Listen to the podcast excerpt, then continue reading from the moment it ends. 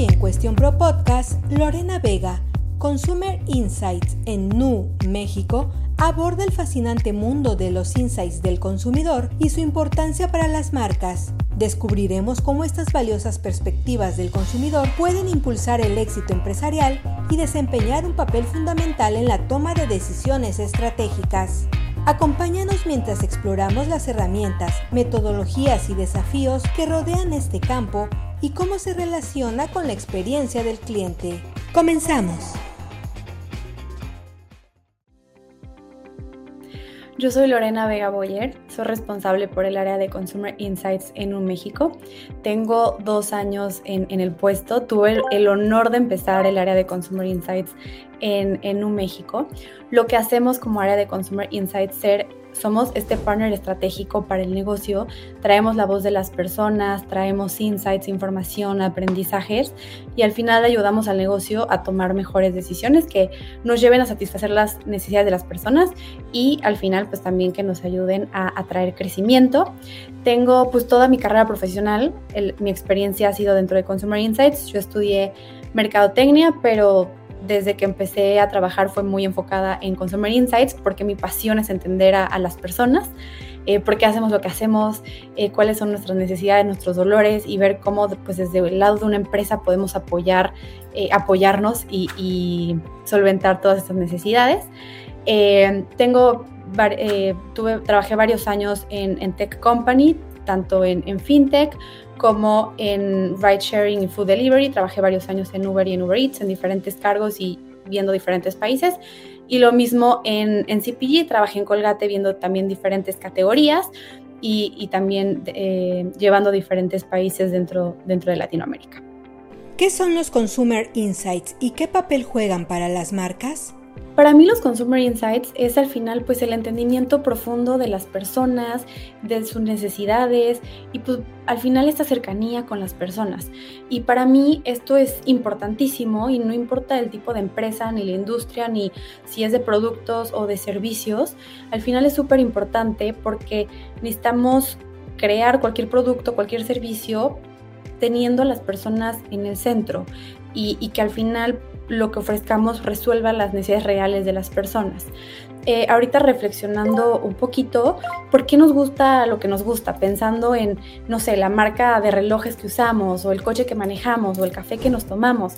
Al final, pues nos puede gustar porque tiene un beneficio que nos gusta, como a lo mejor es un reloj inteligente que cuenta calorías, o el coche es muy rápido, o el café sabe muy rico, o a lo mejor la marca eh, conecta con nosotros, es una marca cool o es una marca a lo mejor que apoya alguna iniciativa del medio ambiente y que también conecta con nosotros y, y todo eso pues hace que nos guste una marca, pero al final todas estas razones, tanto de beneficios como temas de marca, eh, vienen porque al final las empresas entienden muy bien qué es lo que queremos, qué conecta con nosotros, qué es lo que necesitamos y desarrollan todas estas iniciativas. Entonces, al final, pues todas las marcas que están muy cerca de nosotros, eh, seguramente es porque hicieron un muy buen trabajo de Consumer Insights, de research, de entendimiento de las personas y pusieron las necesidades de las personas eh, en el centro para desarrollar estas grandes marcas, estos grandes, estos grandes productos o estos grandes servicios.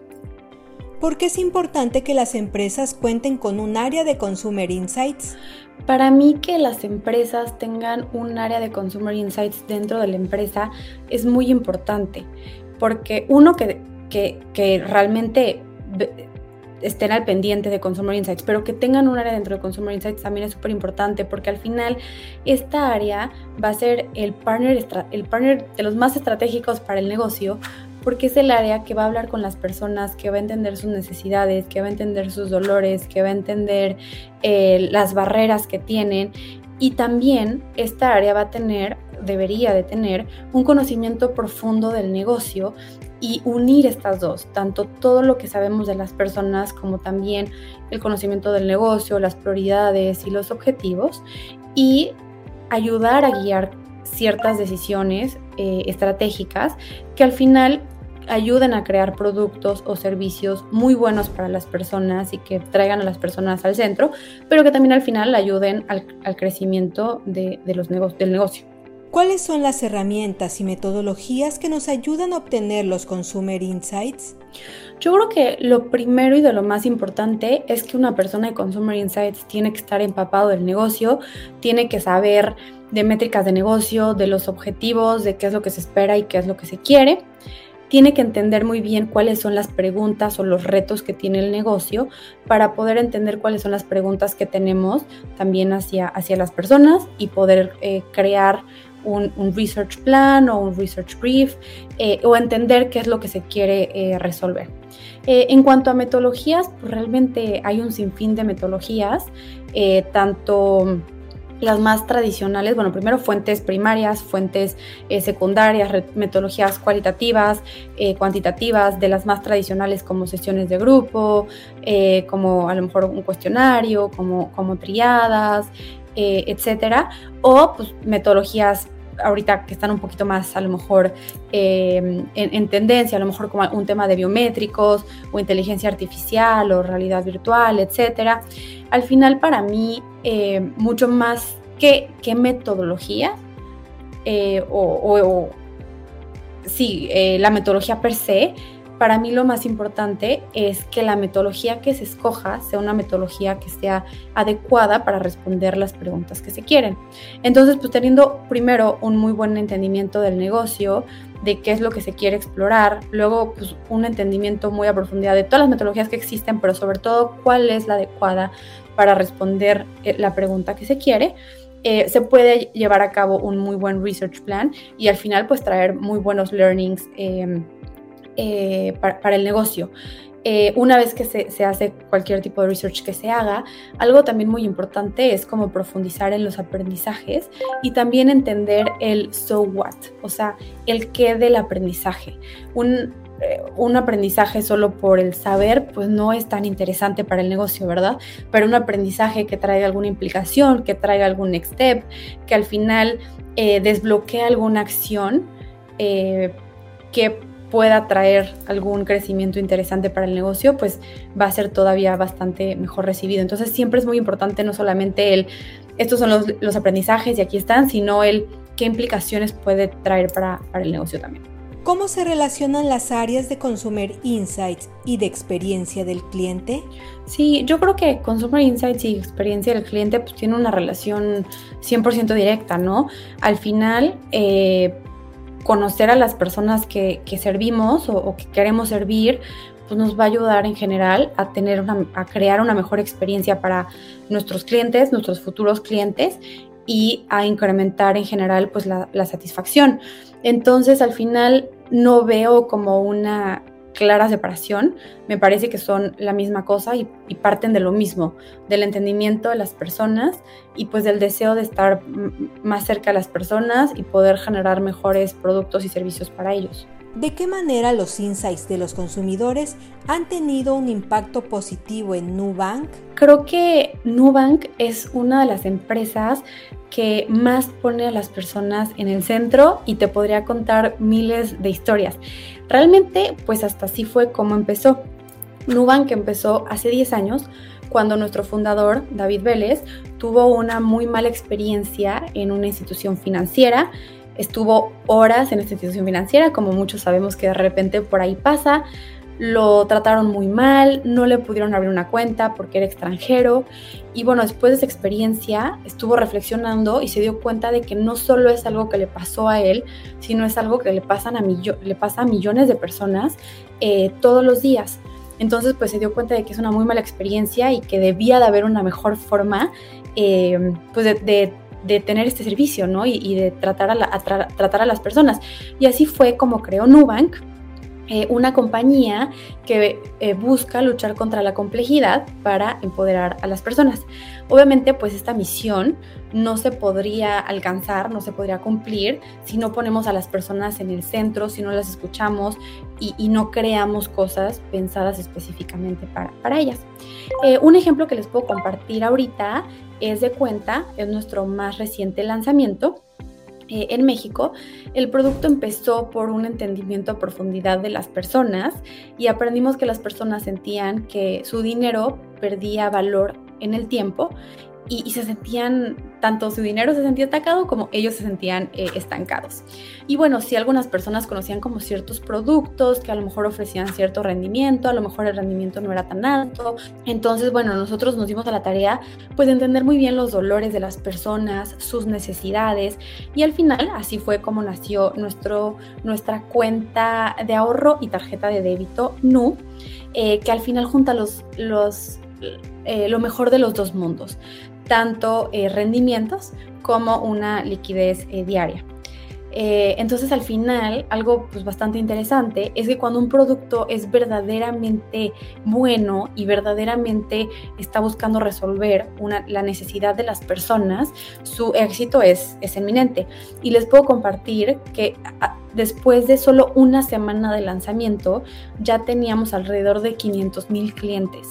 Entonces, esto te habla de, bueno, pues sí fue un producto que nació y empezó poniendo a las personas en el centro, un producto que da los beneficios que las personas estaban buscando y que pues al final eh, está siendo muy exitoso. Es justo ahí, pues nace la, importancia de, los Consumer Insights y de entender muy bien a las personas y traerlas siempre en el centro de todas las decisiones.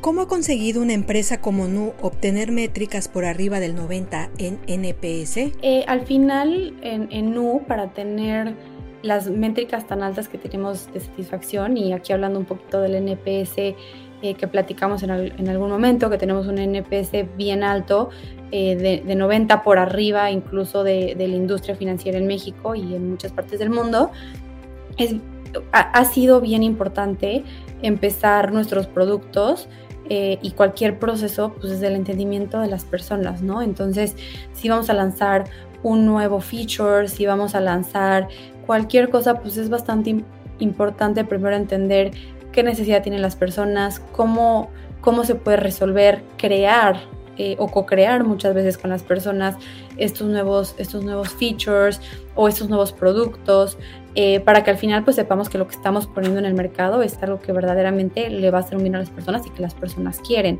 Entonces, si el proceso empieza así, eh, cuando lancemos algo, pues va a ser mucho más fácil tener eh, métricas de, de, satisfacción tan altas. Ahora, también que se hace, pues se hace un monitoreo, un control de estas métricas bastante continuo se entiende si de repente hay algo que se tiene que ajustar, si de repente hay algo que tenemos que mejorar y se toma cartas en, el asunto. Eh, para Nubank estas métricas de satisfacción son súper importantes y es uno de nuestros objetivos más importantes eh, del negocio eh, anual. Entonces, pues se, mira con cierta seriedad y si de repente vemos que pues por ahí hay algo que tenemos que, que mejorar, realmente se toman cartas en el asunto y bueno, pues todo es, gracias a todo eso es que pues tenemos métricas de satisfacción tan altas. ¿Cuáles son los retos a los que se enfrenta actualmente un área de Consumer Insights? Yo creo que hay varios retos, pero dos que se me vienen a la mente. El primero tiene que ver con la inmediatez y el segundo tiene que ver con el, mar de información. Y ambos son retos y también pues son ventajas y son oportunidades, ¿no? El primero de, la inmediatez eh, pues al final, hablando de la ventaja, hoy en día podemos tener insights eh, de las personas súper rápido. Podemos incluso tener un estudio full cuantitativo de mil respuestas, obviamente dependiendo del perfil, pero en casi que en cuestión de horas. Entonces, y bueno, todo esto pues viene muy bien porque también hoy en día las decisiones en las empresas pues tienen que pasar mucho más rápido, ¿no? Las empresas tienen que innovar mucho más rápido, tienen que tomar decisiones mucho más rápido que antes. Entonces, por ahí viene la, ventaja del MTS. ¿Dónde está el reto cuando se descuida la calidad o cuando por tomar decisiones rápidas no vemos toda la imagen? Entonces, aquí me parece que es bien importante como researchers y como partners estratégico del negocio poder distinguir y entender cuando sí se pueden usar todo este tipo de metodologías ágiles para tomar decisiones de una manera muy rápida y que ayuden al negocio y cuándo vale la pena a lo mejor tomarse las cosas con un poquito más de calma, a lo mejor hacer una fase 2, a lo mejor hacer un siguiente estudio para entender a profundidad, a lo mejor un punto que vimos que no quedó tan claro, hacer todo un research plan completo. Entonces creo que por ahí una ventaja bastante interesante el tema del MTS, pero, pero también un reto. Y, solamente pues identificando muy bien cuándo sí y cuándo mejor no, creo que se puede eh, resolver bastante bien.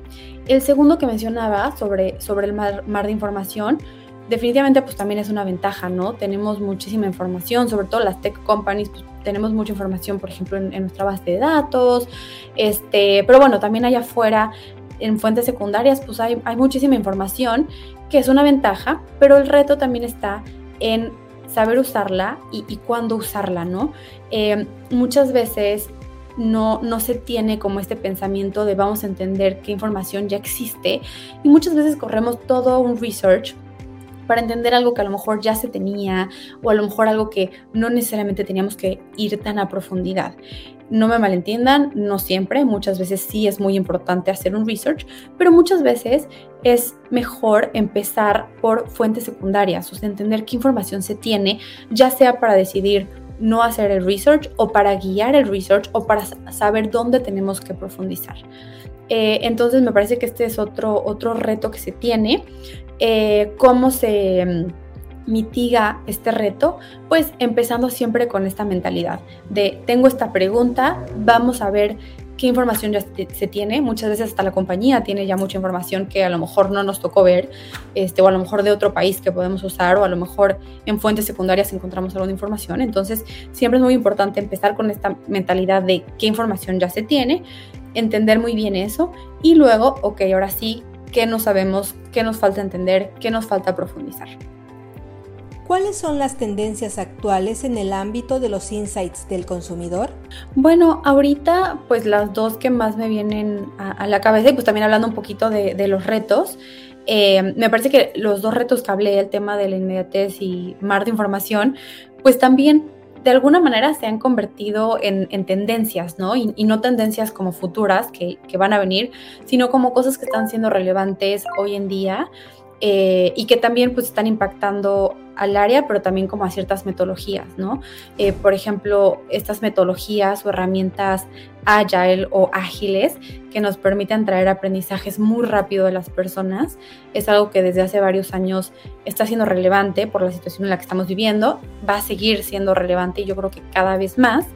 Eh, entonces, pues sí, uno es como estas metodologías y, herramientas ágiles.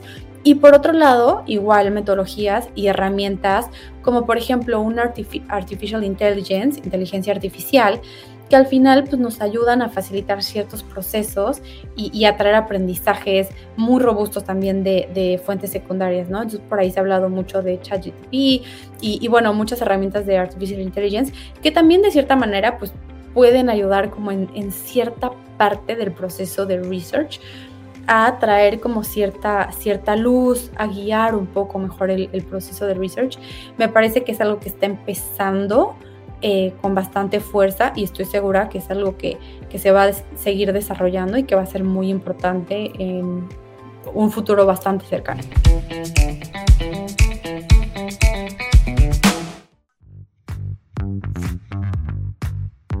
Con esto terminamos el episodio de hoy. No te pierdas nuestra emisión la siguiente semana a través de Spotify, Amazon Music, Google Podcast y más.